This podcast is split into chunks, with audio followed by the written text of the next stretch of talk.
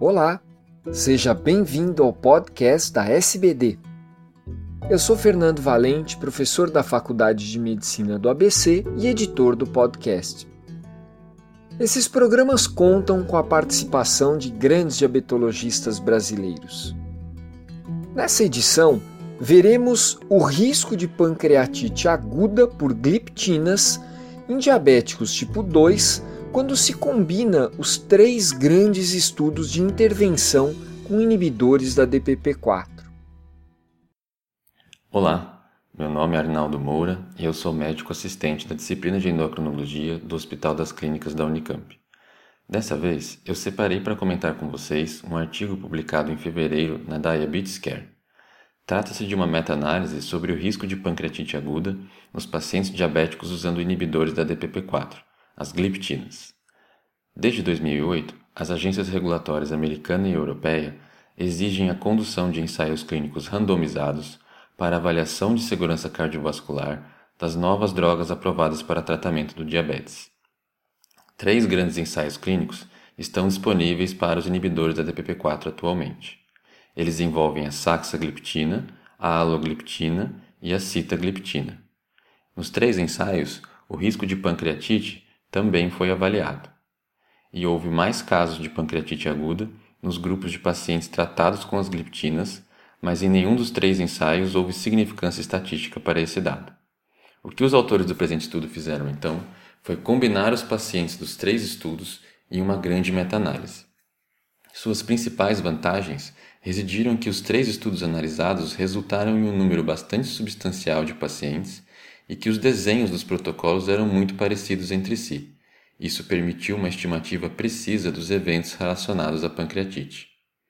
Os três trials envolvidos na meta-análise foram o SAVOR Time 53 para saxagliptina, o Examine para alogliptina e o TECOS para citagliptina. Conjuntamente, foram analisados mais de 36 mil pacientes, sendo 18 mil tratados com gliptinas e a outra metade com placebo.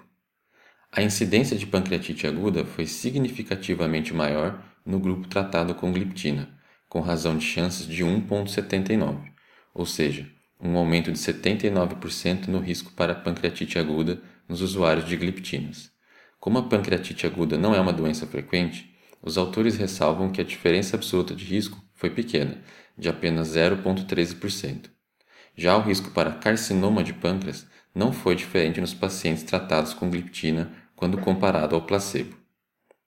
O aumento absoluto de risco para pancreatite, de apenas 0,13%, significaria um ou dois casos a mais de pancreatite para cada mil pacientes tratados por dois anos.